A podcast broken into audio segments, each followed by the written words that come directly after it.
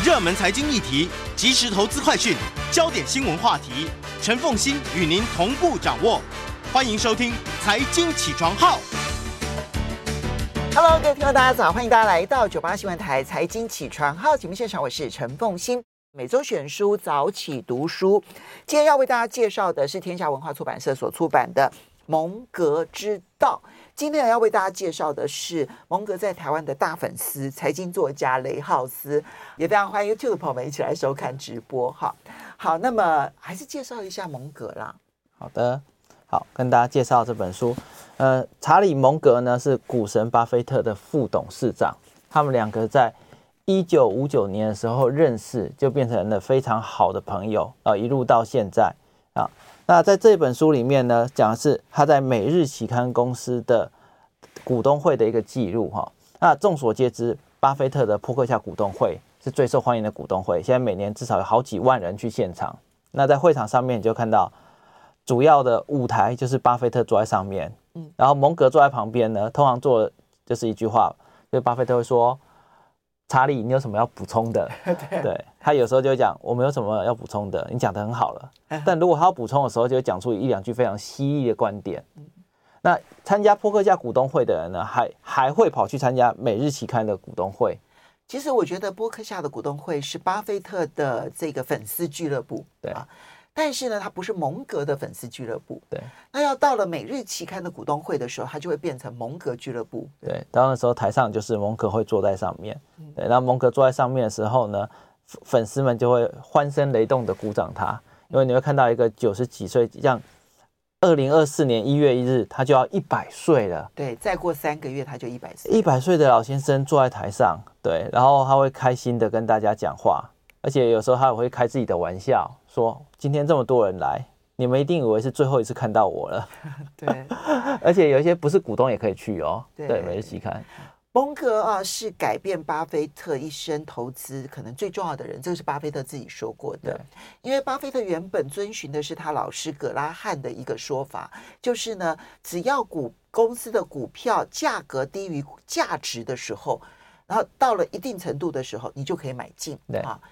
但是呢，因此你就挑选的很多其实都是烟屁股股票，就是一些表现很差的，就因为太差了，没有人要，然后你就去买进，然后看的就是分拆完了之后，其实它价值还更高，对不对？好，可是呢，蒙格认为说这种投资的心法是错的，你不要买坏公司，你要买落难的好公司。所以你必必须要买的是有未来性的好公司，只是他碰到了倒霉事而已。对，这件事情对于巴菲特影响太大了，所以这使得伯克夏公司今天可以成为今日的面貌，然后巴菲特可以如此的有钱，其实蒙格自己也非常的有钱，其实这是很重要的原因。好，那如果我们用一句话来介绍《蒙格之道》这本书，你会怎么介绍？OK，嗯，《蒙格之道》它就是准备之道。做好准备的的一个道理，它也是理性之道，因为蒙格最重要就是理性。嗯，那有这两点呢，最后你就可以有幸福之道啊！哎，这说的很好哎。其实在这里面不纯然是教大家怎么投资，它里面没有什么投资的技术可言，但它有一连串的面对人生的智慧之言。嗯，好，那嗯，这个。每日期刊是一个什么样子的公司？那为什么会成为蒙格粉丝俱乐部？啊，每日期刊它一开始其实是一间很小的处理一些法院公告的一些公司。然后因为蒙格他本身就是法律人出身，所以呃，他看到这个这个公司一开始要卖的时候，他就跟朋友一起合伙把它买下来。买下来之后呢，随着时间过去，像这个也是面临一些产业辩证，所以它有可能快要倒了。因为蒙蒙格说，所有的报纸到最后呢，可能只有几家幸存者，绝大多数都是要倒闭的。这个是没有办法救的产业。这个就是一个产业的一个关系。就在二二零零八年的时候，因为一些房地产一些倒闭的关系，必须要公告嘛，因此每日期刊在那时候就赚到了一笔。然后在那时候赚到钱，又拿去买了富国银行的股票，几乎买在最低点，所以又大赚了一笔。再把这大赚到的钱呢，拿来。建立一个新的业务，也是每日期刊跟法院方面的一个软体业务，所以他们这间公司又被他救回来了。嗯，所以呢，这个《每日期刊》是他对报纸的热情。但是呢，当报纸走下坡的时候，他也成功的让《每日期刊》转型。对而他在《每日期刊》就是这个是二零一四年到二零二二年的呃《每日期刊》的股东会的问答。对，大家算一下哈，他是一九一九呃一九二四年一月一号出生。对，好，所以明年一月一号就满一百岁。一百岁。那么。二零一四年到二零二二年，就是他九十岁到九十呃九十九十岁到九十八岁，对这一段期间他所说的话，对。可是他在里面脑袋好清楚，对他脑袋真的实在是非常的清楚，而且又很会犀利，而且三不五时他会呃吐槽一下别人这样子。巴菲特会尽量不得罪人，但是蒙格不太在乎这些，他就会吐槽别人，然后讲几句很犀利的话。对，如果他不想骂人，他就会讲说说嗯。我的我已经我已经得罪太多人了，今天我不想再得罪。对对对对对。好，那今天我们就来用，因为这里面的书很分散啊，内容其实是分散，但你随时都可以看到经典的问答的内容。我们来分享对你的三点启发。好，我觉得有三点很重要。对，第一个就是建立如何建立能力圈。嗯，对。第二个就是追求理性。嗯啊，第三个是跟优秀的人共事。好，其实这跟我挑的三点启发有两个是重复的，对，就如何建立能力圈，追求理性，而我的第三个是迎难而上。嗯，那我们就先从如何建立能力圈开始说起。你还是要说明一下什么是能力圈。好，所谓能力圈就是你最擅长的一个领域，你最擅长的一个范围。好，那能力圈的概念，蒙格他比喻很简单，就是如果你身高只有一五五。你不要去跟别人打篮球，嗯，对，因为那个地方打你不会赢，很明确你不会赢。那你要跟人家比会赢的部分，那个会赢的部分就是能力圈。那能力圈最重要概念不是能力圈的大小，最重要概念是能力圈的边界，也就是那个范围。因为你没有办法画出一个范围，你就够不了一个圆圈。嗯，那你不清楚那个范围在哪边，你就会走出能力圈，然后你可能就会去玩一些你会输的游戏。嗯，所以如果你要成功的话，其实你要待在这里的能力圈内。然后让你这让你在这边玩你会赢的游戏。其实能力圈在巴菲特跟蒙格的投资里头是最常被引用的话。对，就是这个如果嗯超出了他们的能力圈，他们就会说这是我们不懂的事情，我们不投资。对，这个其实就是能力圈的概念。可是建立能力圈很难吗？了解能力圈的边界很难吗？哎，我觉得很难。所以。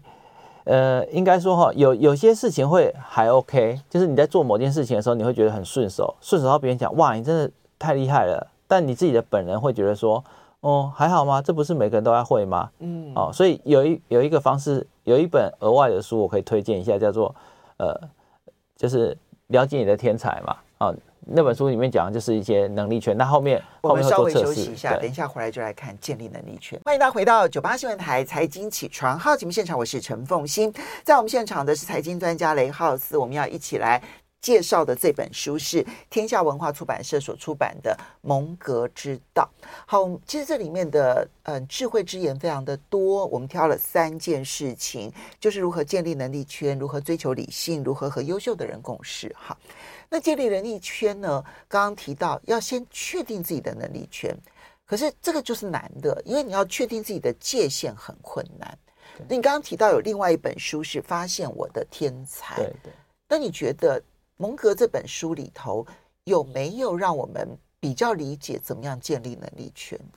建立能力圈其实有一句有一个蒙格的标准，这个标准很高，好，就是你在那个领域里面呢。你必须说出来，让所有的人都没有，你要很有信心，就算那个领域的专家也没有办法反驳你。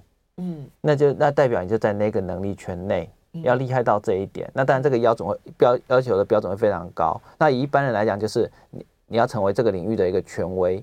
哎，虽然呃，网络上有一种说法，如果你是你有一般的专业，你会吸引到很多客户；如果你变成权威，你会吸引到你的同行。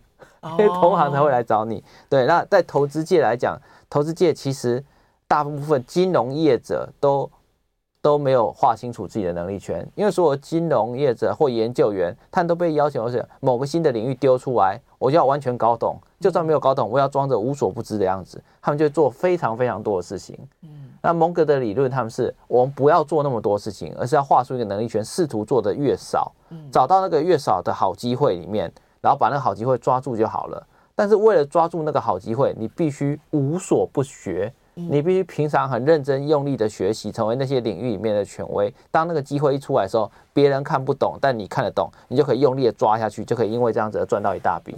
其实刚刚雷浩斯说了一个重点，就是要无所不学。虽然我们说要试图做的更少，试图在很多我们不懂的事情上面就不要管它。这件事情表面上是这样看，但事实上，如果你没有无所不学，你反而不知道你不知道什么。对，所以要先专精，再广博。嗯，对。所以，呃，在这里面啊，其实蒙格有提到说，建立能力圈有两个很大的难题是很难做，是是很难克服的。他说，第一个难题是我们有很多事情我们不知道，我们不知道。对，那是一个盲点区。对。那第二个难题是有很多曾经发挥作用的经验，它可以运作一年，但它没办法运作四十年。所以曾经发生过的事情、经验、有效的经验，可能未来已经没有效了。所以我形容这个叫做成功的包袱。对，前面是盲点区，后面是成功的包袱。对，所以他才会建议大家要大量阅读，先专精后广博，就是因为这个原因。对，因为像产业变迁或各个方式的时候。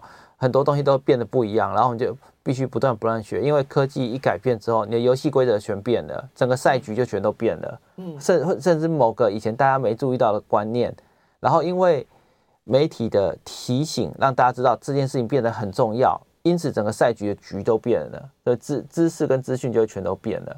像其实我也会注意到，像去年。应该说哈，《晶片战争》这本书出来的时候，张忠谋跟他对对跟作者对谈的时候，就直接讲：“你写的这一本书，让整个局都变了。”对，所以当局变了之后，我们后面采取的地方就全部也要重新修正一个新的一个策略出去，所以后面整个赛局的动态变化就会变得更更不一样。所以如果守着过去的认知权，然后没有按照现实去做出改变，那你就不够理性。嗯。这个是当然，蒙格的那个能力圈的标准其实非常高，他常常会说我这个不懂，那个不懂，但事实上他你看他广博的程度，那才真的是非常的惊人。对他，他他说大部分的领域，你是抓住百分之八十的基础概念，然后在最重要的领域里面学到最专精，这样的话你就可以得到更多多元的思维模型。嗯。他曾经在那个穷查理的普通常识当中列出应该要学的一些东西，硬科学、工程学啦、物理学啦，然后几率啦、排列组合啦，然后还有包括了就是呃心理学、心理学。哈，他认为这些都是要去学的。可你以为他只学心理学吗？没有。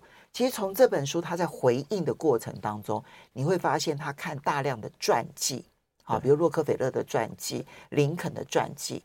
然后呢，比如说呢，他会谈斯多格的哲学啊，他显然也看斯多格的哲学。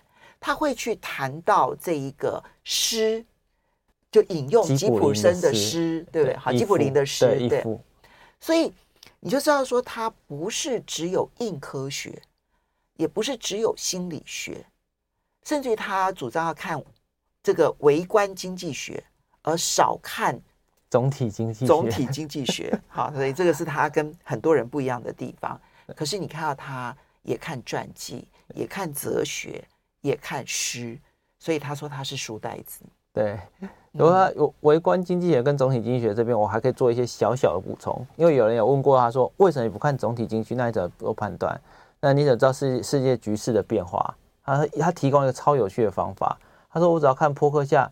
底下子公司主要业务的变化，我就知道现在世界上发生什么事情了。嗯，对。然后你有大量的子公司变化，等于就是前线所有的资讯都丢到你这边来，你只要一个一个看完就好了。然后巴菲特还在旁边补充一句话，讲说：“我是 S M P 五百里面所有执行长里面唯一一个看完旗下公司所有财报的人。”很有道理耶。对，这是专精后的广播哎。对。这个说的太好了，大家可以试试看这样子。你可以我有我有尝试，实在是太辛苦了。我看了几个主要的，不过我跟凤仪也分享一下，这一招真的很管用。因为我大概从七八年前的时候就开始看台积电底下它的营收产品分布，营收产品分布主要会四个区块嘛，就是有有智慧型手机嘛，有高频运算，然后物联网车用这四个，然后我看它的产品的百分比，然后我就看到这几年那个百分比，智慧型手机开始掉下来，高频运算开始上去，然后你就可以开始知道后面高频运算的一些变化，然后我就把一些资金的送移动到一些例如软体资讯处理、伺服器这些，那我的投资绩效就变得比较好了。嗯，所以这就是我用这个蒙格方法做的一些台股运用。好，所以你其实可以从这里面得到很多的心得感想。这是建立能力圈，它不容易，但是呢，它很管用，很管用。好，那第二个部分是追求理性。对，追求理性可以讲一个蒙格最著名的小故事，就是他去一个晚宴，旁边坐着一个非常美丽的小姐，这位小姐就对他讲说：“查理，你可以用一个字总结你的成功吗？”然后查理蒙格就回答讲：“理性。”虽然他还讲说。这个小姐一定看到每个成功男士都问这个问题，可是我明知道这他丢了这个陷阱，我还是快乐的跳下去了。所以如果你觉得这这个回答有点不够理性，嗯，那也没关系。他说，然后还补充一句说，我以后看到这个小姐的时候心情都很好。好，OK，追求理性，因为嗯，查理蒙格他其实在书里头也有人问他说，你觉得你成功的原因是什么？这样子，他说呢，有两个重要的原则。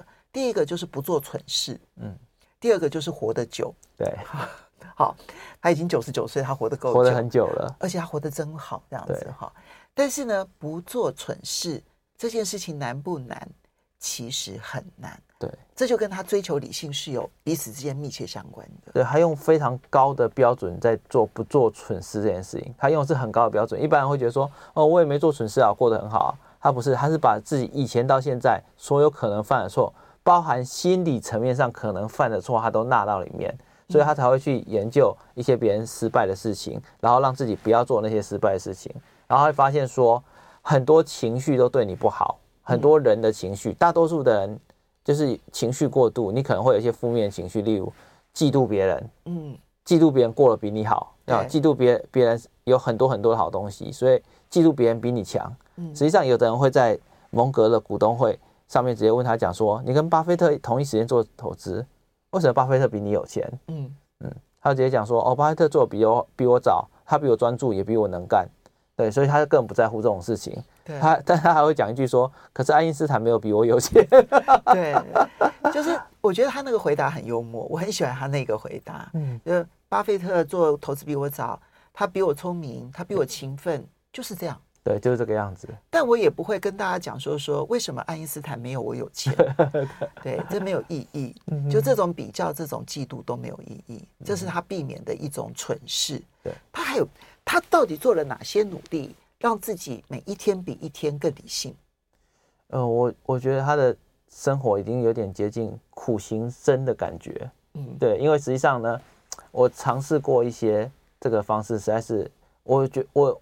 我借由学习蒙格的话，我觉得我比一般人理性一点，比较能够接近客观性，但他他标准已经太高了。例如像贪婪跟恐惧这几个股市最常运用遇到的一个情绪。你在股市里面呢，看到别人赚了很多钱，你就会去追；你看到某档股票一直涨，你也是跟着去追。为什么？因为你就是会有错失风险嘛，觉得我烧了烧没有抓到这一个涨停，然后你会觉得说别人赚的比你更多，好，这几个季度都会出现。然后在跌下去的时候呢，恐惧也会出现。